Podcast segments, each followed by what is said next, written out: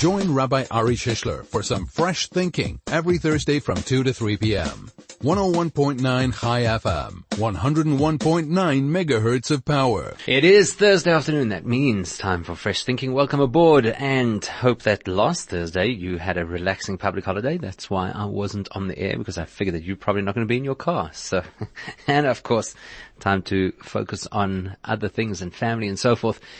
I thought today, seeing as we are creeping, or not creeping, maybe racing towards Rosh Hashanah, it is the time of the year that you hear the blowing of the shofar. In fact, as I was walking up the stairs coming here a little bit earlier, somebody in the building, I don't know if Craig knows who it was, somebody was blowing the shofar just a few minutes ago. So here's a question for you, just to get our conversation going. It's going to be a little different today.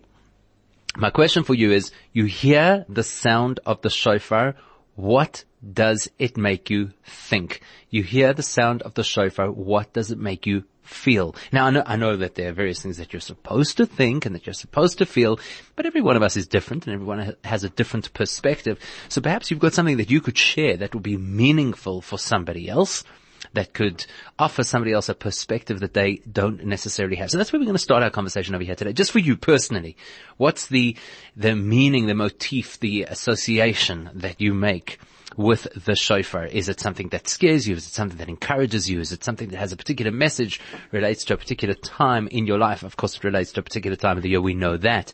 So let's get that conversation started. And then during the course of this hour, we're going to go a little bit deeper into some things about the shofar that perhaps you hadn't heard before, or perhaps you've got something to share that you think we haven't heard before. So three, four, five, one, nine. You can send in an SMS on the topic. Send a message on Telegram on 0618951019. Or of course, you can send a tweet at Rabbi Shish or at Chai FM. Join Rabbi Ari Shishler for some fresh thinking every Thursday from 2 to 3 p.m. 101.9 Chai FM, 101.9 megahertz of power. Okay, so hopefully you've got yourself thinking, and uh, as soon as you heard the blowing of, have you heard it? Have you heard the blowing of the shofar yet this year?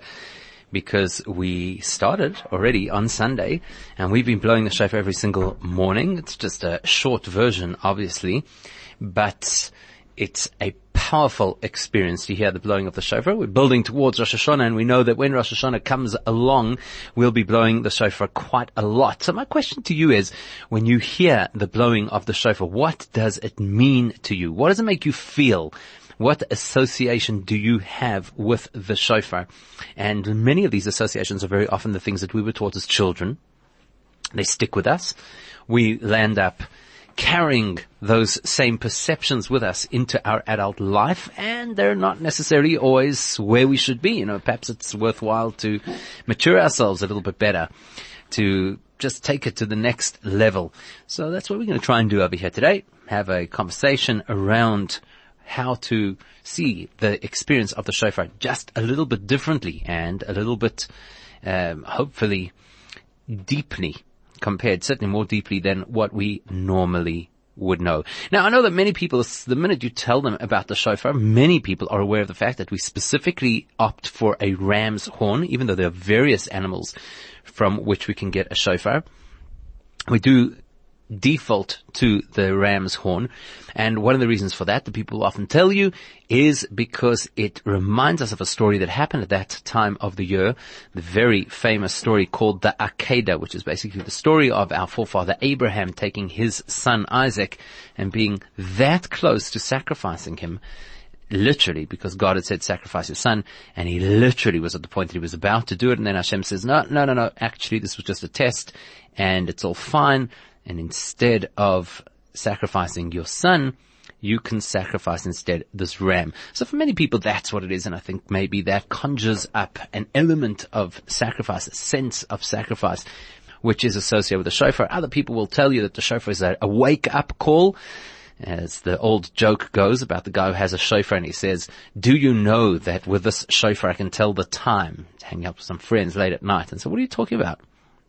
The you can tell the time, and he sticks his head out the window and blows the shofar at full blast. The next thing the neighbor yells, are you crazy? It's two o'clock in the morning. He says, you see where the shofar can tell the time. So for many people, the shofar is just simply wake up call. Hello. It's that time of the year. Get yourself into gear. We're heading to Rosh Hashanah. You have great opportunities.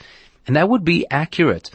It's a symbol of Teshuvah. The Rambam Maimonides says that even though the mitzvah, the obligation to blow the shofar on Rosh Hashanah is Gzeras HaKosov, it is something which the Torah mandates without necessarily rationalizing. So in other words, we have to do it just because that's what God said, so you have to do it. You don't necessarily have to understand why. Nevertheless, the Rambam goes and he says, there is a remez yesh bedover. It alludes to something deeper, and that is wake up. Wake up, get your act together. And I'm sure that that is also something that you have heard before. So what we're going to try and do over here is to find something which is just a little different to the usual. So I'm inviting you on board to be part of that for you. What do you feel when you hear the shofar? What do you feel its significance and symbolism is? And hopefully you can share something with us that other people would not have thought of that might make the experience more meaningful for them. Um, like I say, there are certain very well-known reasons why we blow the shofar, and we can bandy some of those about, and that's fine. But that's not where we're going to end up today. We want to get beyond that as well. So here's another one. Another reason why we blow the shofar, people will tell you, is that it is a celebration. Now it's interesting. Who thinks of the shofar as a celebration? Well, it is. It's symbolic of a celebration that will happen in the future. We're told that in the future age, in the messianic age, what's going to happen is there will be a great shofar blast that is going to wake us up, so to speak, that's going to gather people from all over the world and bring us back to be a united Jewish people. So therefore the shofar has a message of promise. It, it relates to the future, to a better future. And there's obviously a very upbeat message in that. So as you look around, quite famously, Reb Saadia Gaon one of the first century scholars, uh, very, uh, sorry, not first century, but uh, very great personality just after the Talmudic era. And Reb Saadia Gaon gives 10 different possibilities of the significance of what a shofar is and what it represents. And you've probably heard those too. So I'll tell what we're going to do over here today is we're going to start our conversation and you're welcome to weigh in with your thoughts, your opinion, your perspective on what the shofar means to you, or maybe something that you learned which you think is really powerful and worth sharing with other people. So we're going to say, we're going to start off our conversation by breaking it down a little bit.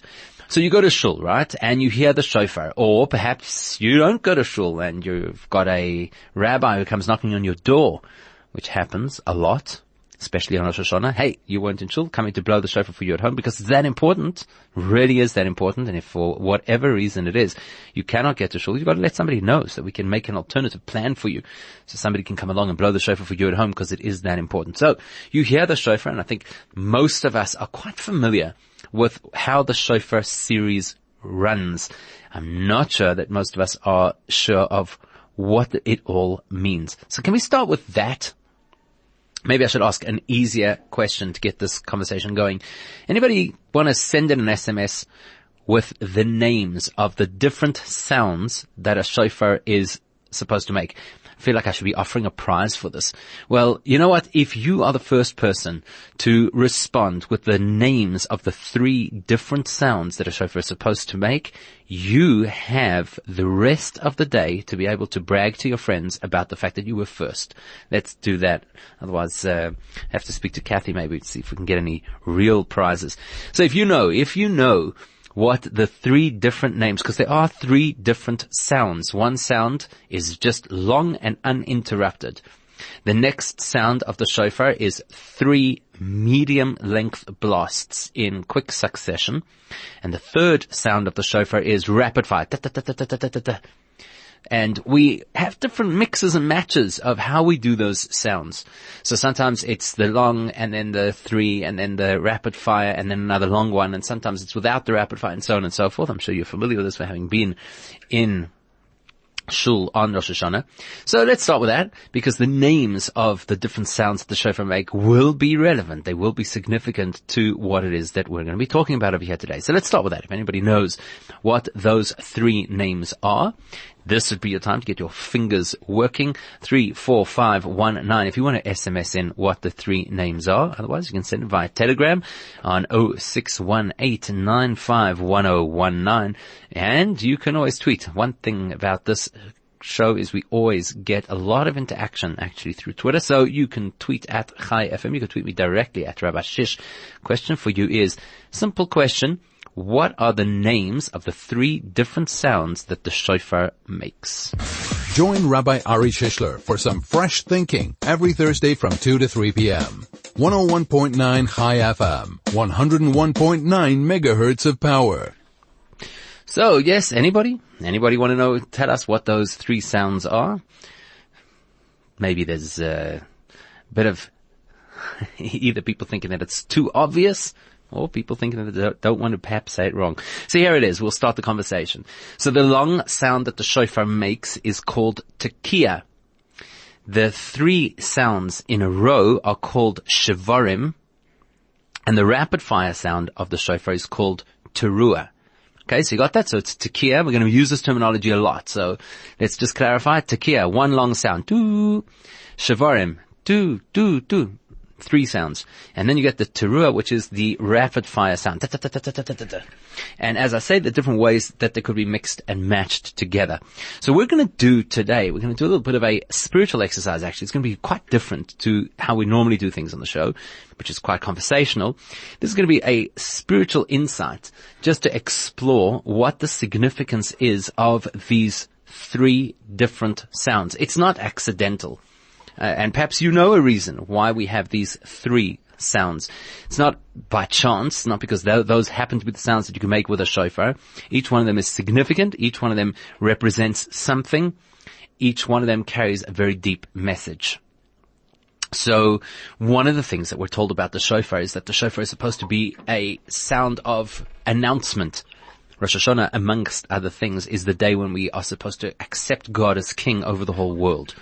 Now, if you think about a coronation ceremony, big royal ceremony, people with trumpets blowing, so that's one of the sounds that is associated with the shofar is this trumpeting as if to proclaim God as king over the world. Now that might well explain the tekiah sound.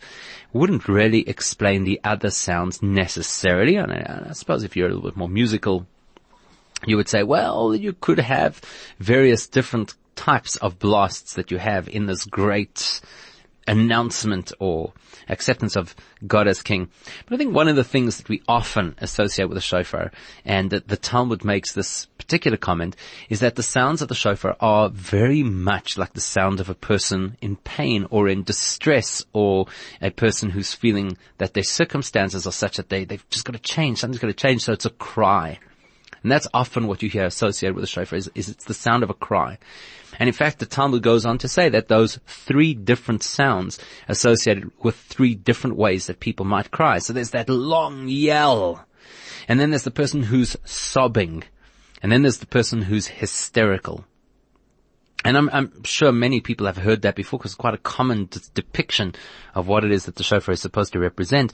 We're going to unpack it a little bit further and we're going to see that there's more depth to that particular story. It's not just a cry. It's not as simple as that. Now, before we can do that, let's just go back a step and say, here we are. We're coming up to Rosh Hashanah. It's a great time. There's opportunity. New year coming. That means new time, new opportunity embrace it, use the energy that's available. It's all very well, but if we're honest with ourselves, and it's important to be honest with ourselves, if we're honest with ourselves, then we know that not all of us have to scratch. Not all of us are in a position that we should be able to arrive at Rosh Hashanah and say, Hey, God, I'm here, brand new year. Listen, this is what I'd like. Could you please sort it out for me? And then expect that that's going to happen. Because we know ourselves. And we know that we've let ourselves down at some point during the course of the year. And we know that we carry stuff still that shouldn't be part of who we are. we still carry some negativity. We carry some toxic thoughts. We carry misbehavior, misplaced energy. I mean, it's a whole lot of stuff. And now you want to stand in front of God and say, here I am, I'm ready. Uh, it's not unusual for a person to feel somewhat inadequate. And by the way, that's why this time of the year, building up to Rosh Hashanah, this is the period known as the month of Elul, is supposed to be such an introspective time. Look inwards. Uh, uh, work out where, where are the strengths and weaknesses and what can I do about them. So we could, if we're honest, and got to be careful with being honest because sometimes when you're honest with yourself, it can be a little bit disappointing actually and even demotivating. But if we're honest with ourselves, then we know that by the time we stand down Rosh Hashanah, we probably are well off the mark of where we're supposed to be. There's a certain potential that we each have. There's a certain expectation that God has of us. And then there's our reality and it doesn't necessarily match up. So a person might land up at the time of the shofar saying, uh, on what grounds? On what grounds? I had good intentions. I thought I was going to shift. I thought that this year I was going to grow. I thought I was going to achieve certain things. I thought I was going to get rid of certain bad behavior. Hasn't happened. So on what grounds, on what basis do I have the confidence to stand before God now and to ask for all these wonderful things that I want? On what grounds? That's where the shofar comes into play. Now, there are a whole lot of different angles on the shofar that we could ex- explore. We're going to look at one or two of them. One of the things about the shofar is that we're told whenever we're in trouble, whenever we think that perhaps we don't deserve what it is that God has in store for us or potentially in store for us, well then one of the things that we should do is we should conjure up the memory of great people who came before us. Specifically, You'll notice every single time when we start the morning prayers, we invoke the memories of Abraham, Yitzchak, and Yaakov, Abraham, Isaac, and Jacob.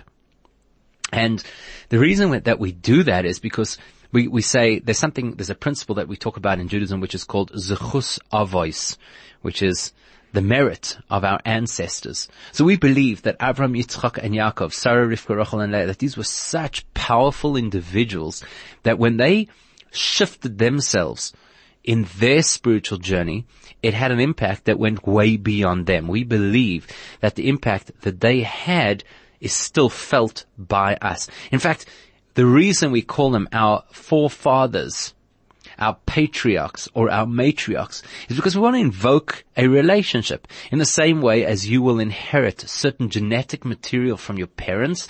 We inherit certain spiritual material from those people. So Abraham, Yitzchak and Yaakov they're three different approaches to serving God, which we'll talk about shortly. But each one of them, they invested in their experience of relationship with God so deeply that you and I are carrying some of that inside of ourselves. You and I are riding on their coattails. So when we stand before God on Rosh Hashanah, we're not quite sure exactly if we are up to scratch and if we can really present ourselves and if we can really expect that we should get the various blessings that we want to get from him. So then we fall back to that position and say, okay, but we're not here on our own. We're not here trying to connect with God just using the resources at our disposal, which could be quite limited or not only limited, they might even have been damaged. Maybe I've lost the, lost touch with those resources because the way that I behaved. That's also possible. So we say we're, we're standing on the shoulders of Abraham, Yitzchak, and Yaakov. These are really powerful individuals. They did really great things. And because of the great things that they did, we have power and we have impetus beyond our own achievements. That's very nice. Nice thought. Careful how you use it. Because obviously you don't want that to become an excuse to say, well, I'm fine. I don't have to do much else. I'll just ride on the achievements of people who came before me. No, it obviously doesn't work that way. See, it's not simply that they just do things on our behalf. It's very, very much a doctrine of Judaism that each one of us is responsible for ourselves. So how does this all work? What exactly are we supposed to be doing? Get to Rosh Hashanah and just kind of lean back and say, okay, forefathers, you got this. You obviously can't say that. So we need to appreciate and understand exactly what's going on over here. And in order to understand that, that's going to, well, in order to, once we understand that, it's going to help us understand a whole different perspective about what the shofar is. And the clue lies in the fact that there are three different sounds of the shofar and that there are three major individuals in the story, Abraham, Yitzchak, and Yaakov. So what we're going to see in a moment is that there's a correlation between the sounds. Each one of those three sounds is supposed to represent one of those three personalities, which in turn is supposed to talk to one element of how we connect ourselves to God, which is going to give us hopefully some power and some tools and some strategy of what it is that we can do this Rosh Hashanah. So if you have any particular thoughts about that, let's say you've perhaps heard something about the significance of the shofar and you'd like to share it with us, now would be a nice time, or it's all just personal. What it is that the shofar means to you. SMS number 34519. You can send a message on Telegram 0618951019 or you could tweet at Chai FM or tweet me directly at Rabbi Shish. So Hirsch Lyons School is promoting an Explore to Win More competition that started on Monday, the 6th of August and continues to the 27th of September. So this will be a hunt for clues, pictures and riddles over a seven week period in different so-called Jewish sponsor stores.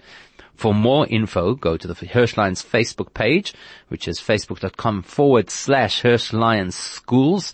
There are many prizes up for grabs. The Hirsch Lyons Explore to Win More competition, second week.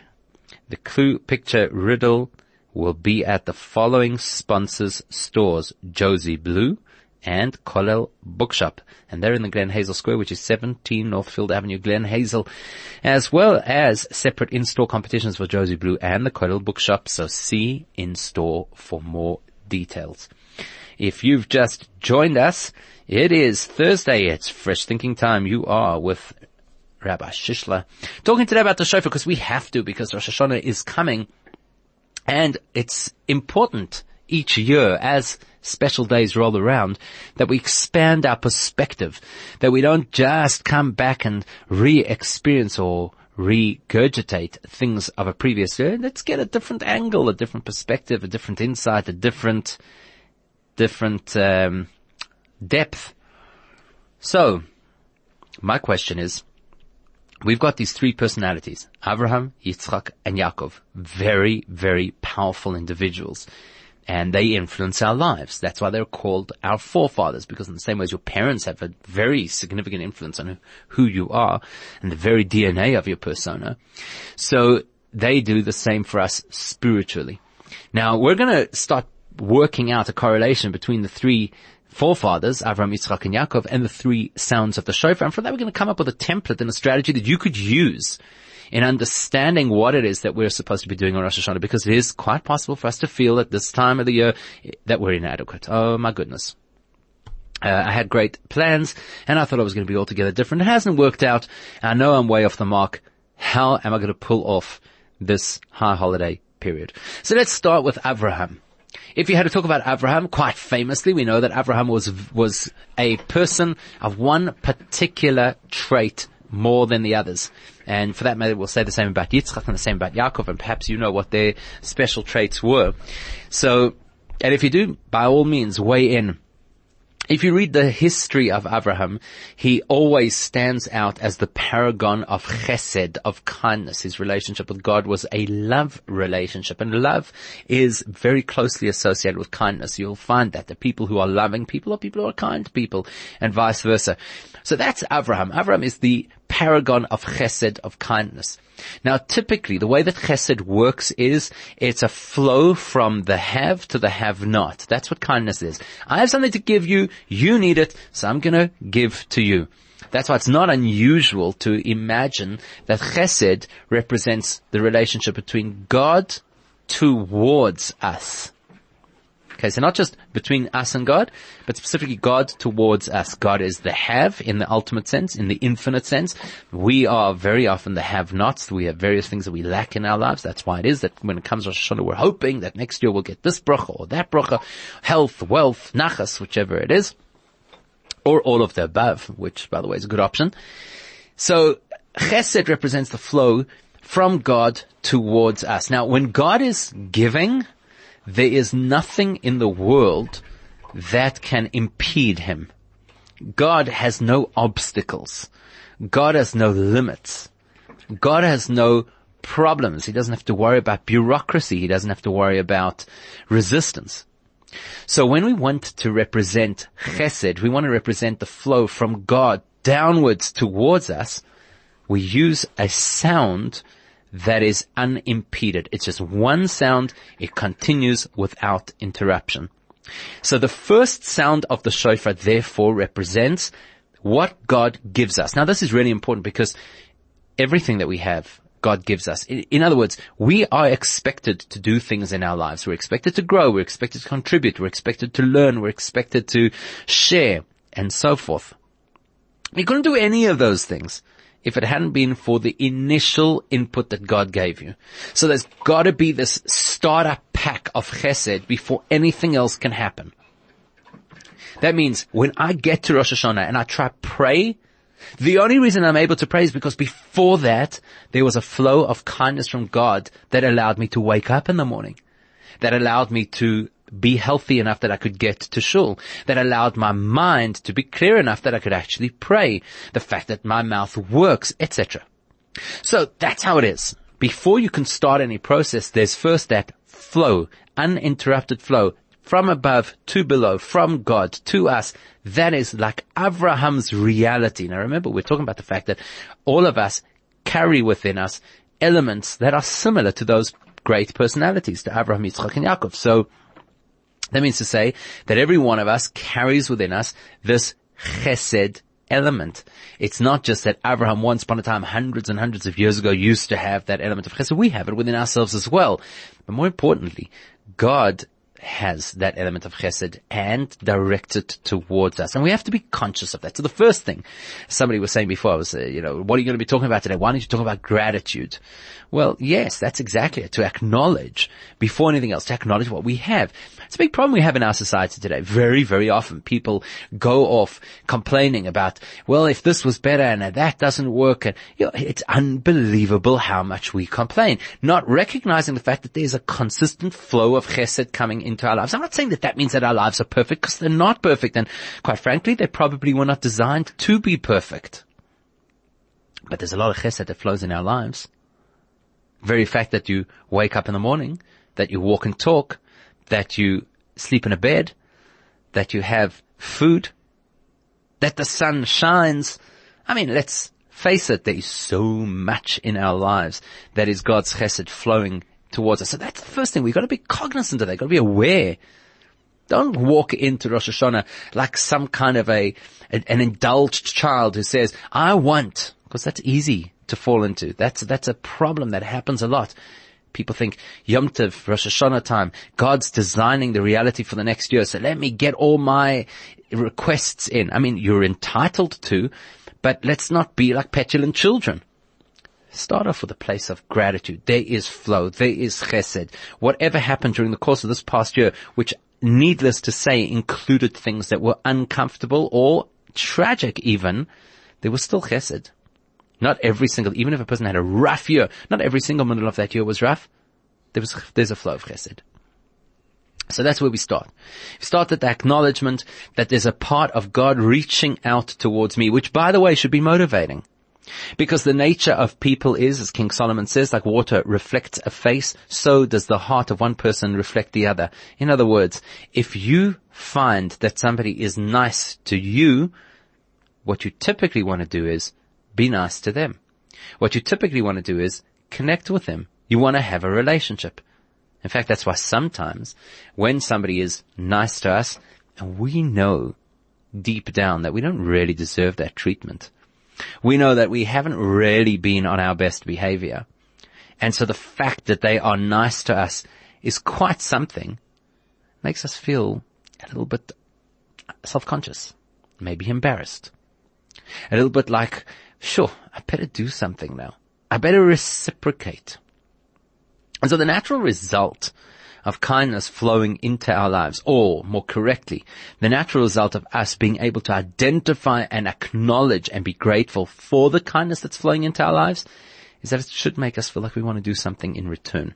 So when we're talking at this time of the year and we're building up to Rosh Hashanah, that's a very healthy place to start. For many of us, we know it's a time of introspection, it's a time of teshuvah, it's a time we're supposed to repent, it's a time that we're supposed to make amends with people we may have hurt during the course of the year. So it's very easy for a person to fall into the trap and think, well, this is a time of the year that I'm supposed to focus on things that could possibly be unkind. Well, what's God gonna do to me if I don't necessarily behave as I should? This is a completely different perspective. This is a perspective that says, think about how good he's been to you. Think about the blessings he has sent your way. Think about the good things that are happening in your life right now and every single one of us is capable of identifying good things that are happening in our lives right now and then that will help us to get to a point where Rosh Hashanah comes along and we say, well, I should be doing something too. He's been giving me so much. I should be responding.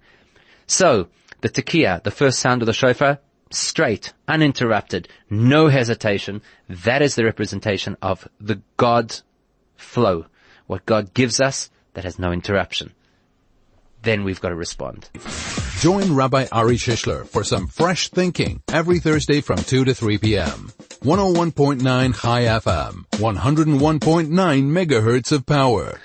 So, you've got the first sound of the shofar now under your belt, right? We know what it represents. We're talking about the fact that we're supposed to have a different perspective on what the shofar is all about. Because let's do that. I mean, every single year you're supposed to come to Rosh Hashanah with some new insight. And, and the reason we're talking about this now and not five minutes before Rosh Hashanah is because we start blowing the shofar already now in the month of Elul. So it's supposed to frame for us how we should behave. So step one, the first sound of the shofar, that long, uninterrupted tekiah sound, which is associated with our forefather Abraham, who was a man of kindness, of chesed, that represents God's kindness. That represents God's flow into our lives, the goodness that He gives us, which in, in, in God's world cannot be limited. And then that's followed immediately by Shavarim. Shavarim is the sound that is, it's like this broken sound. It's like a sob. Oi, oi, oi, like that kind of a sound. And that's what happens once you see all this kindness that's flowing from God, then you realize, whew, I, I better, uh, oi, oi. And how have I behaved in response? Any person who's been in a relationship where they were disrespectful, disregarding of somebody who really cares for them, and then suddenly that person does something, and, oh my gosh, I, okay, I better fix up. It might happen in a, in a married couple, it might happen between a parent and a child, in either direction by the way. You know, the, the, the parent who shouts at the child and the child walks in with one of these notes that says, I love you, or something like that. You think, oi, oi, oi, oi, okay, I, I better start fixing up my act now. I better start doing something to um, invest in this relationship.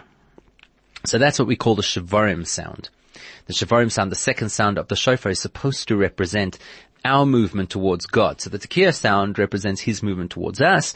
Now it's time for us to reciprocate. Now the problem is it's a broken sound and the reason it's a broken sound is because that's how it is for us. We don't have the advantage that God has, which is nothing that can be, that can impede, nothing that can interfere, nothing that can resist. We have the exact opposite. We try to move towards God, stop start.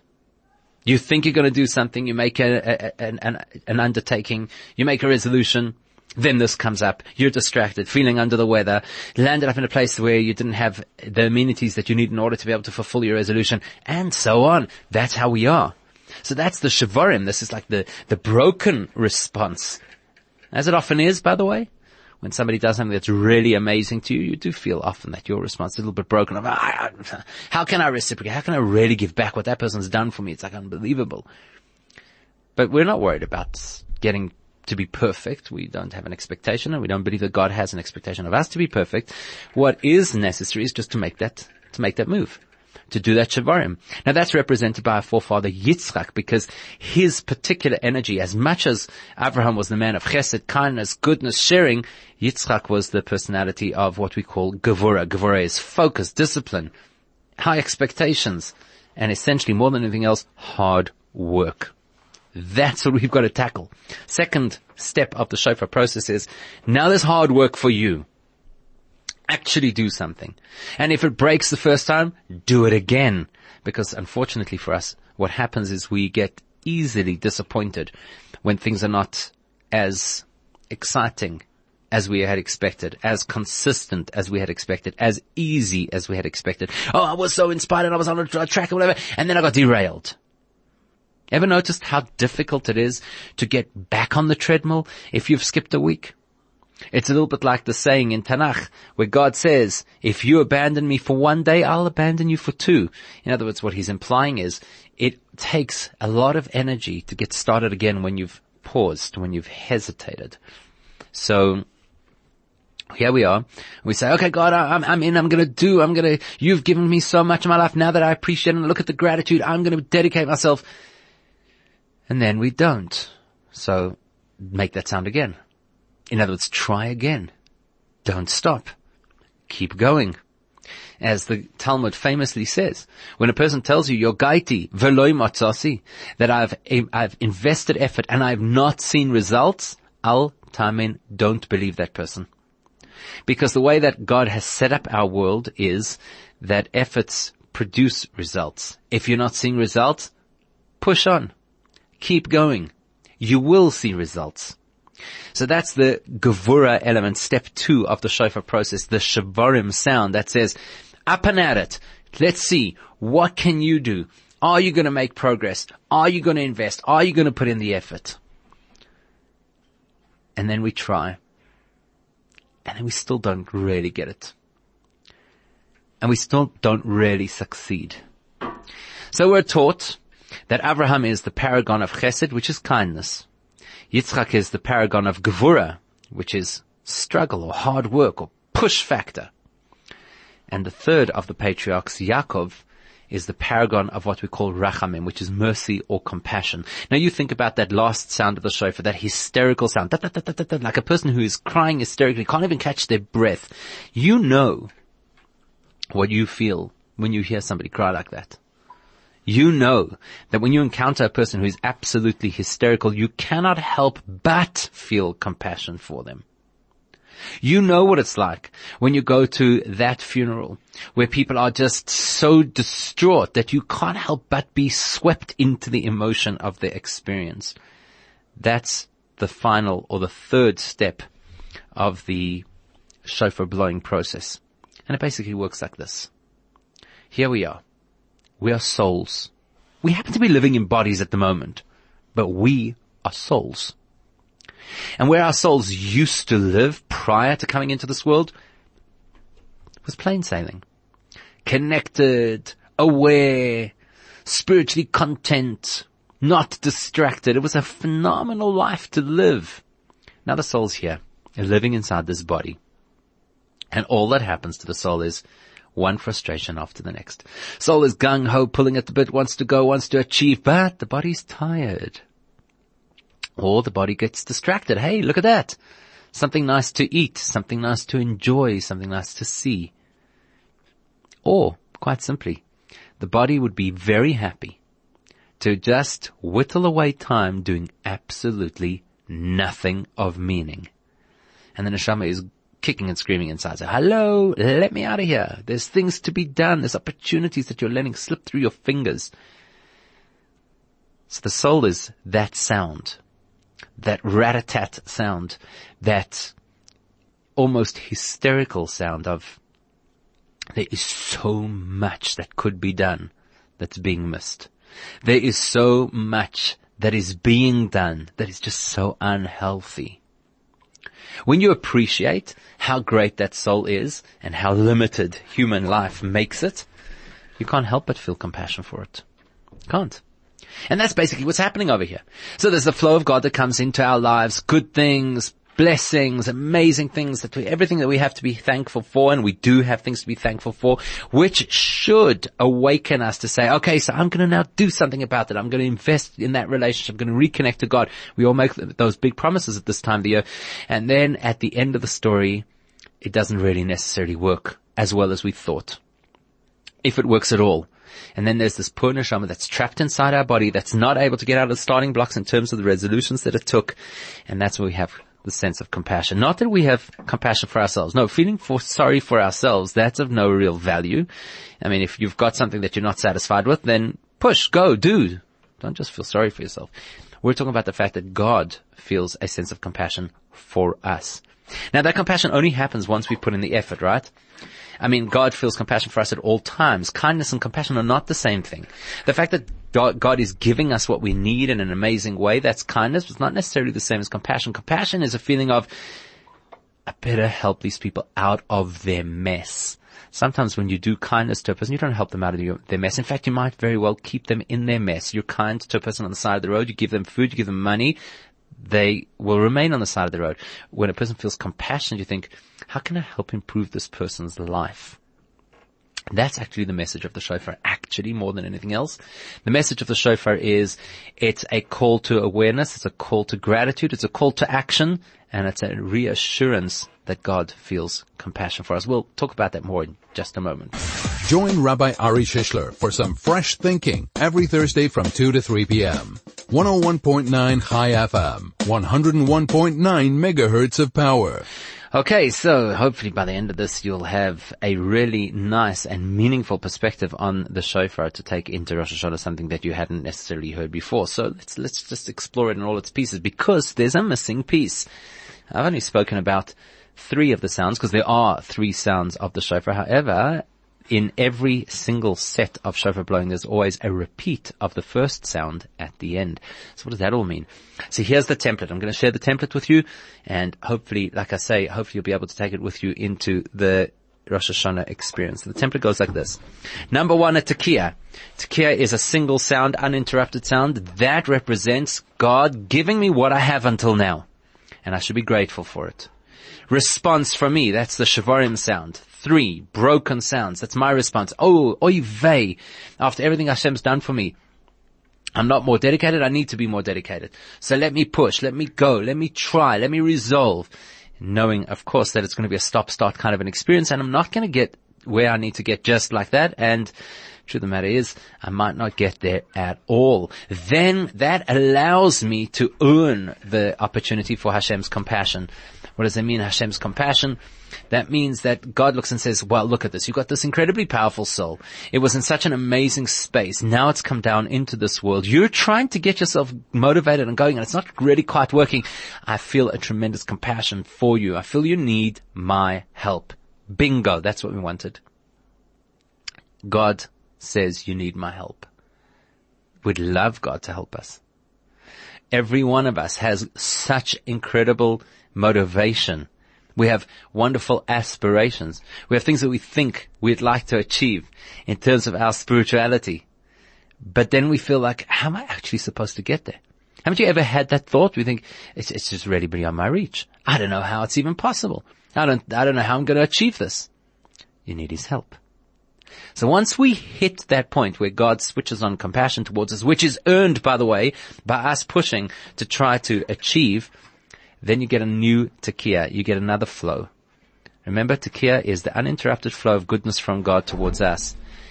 At the end of the story, because I've put in some effort, in spite of the fact that my effort was imperfect, it's aroused from God the sense of compassion for me and particularly for the soul that lives inside of me. Now there is a brand new flow of energy, new blessing that comes into my life. And let's just tweak that one second because one of the key words over here, I mean each name of these different sounds of the shofar is obviously relevant. So the name of that sound that represents my efforts is called shavarim, which is broken. You know, it's an interesting principle in physics which says you can't fill something that is already full. So I've got to break myself a little bit. I walk into Rosh Hashanah maybe thinking that I'm good. Maybe thinking that I'm not good, but I'm full of not good stuff. So the effort that I need to make is actually to, just to break a little bit of my perceptions, break a little bit of my expectations, break a little bit of my old habits, break a little bit of my resentments. And then God feels this compassion for me. And then God is ready to activate this new tekiah flow, brand new energy. There's space now. We can fill you with brocha. We can fill you with good things for the coming year. So if we had to summarize it, step one is gratitude. Step two is resolution. Step three is to recognize that my neshama is trapped within me and therefore it deserves Hashem's compassion. And please God, that brings to step four, which is this brand new flow of blessing into our lives. So we've got some time from now until Rosh Hashanah, just over three weeks time in which during which we can focus on this and try and implement it in our lives. And it doesn't have to be major things. Just do something between now and Rosh Hashanah that you wouldn't ordinarily do just to bring a little bit more godliness into your life. And hopefully we're able to invoke that compassion from Hashem to such an extent that the flow of bracha that we get in the coming year is the kind of bracha that we had never previously anticipated. May that happen to every one of us. Have a wonderful week ahead and a very good Shabbos. And uh, as they say in the classics, you and your family should all be written and sealed for a year of unfettered blessing from God.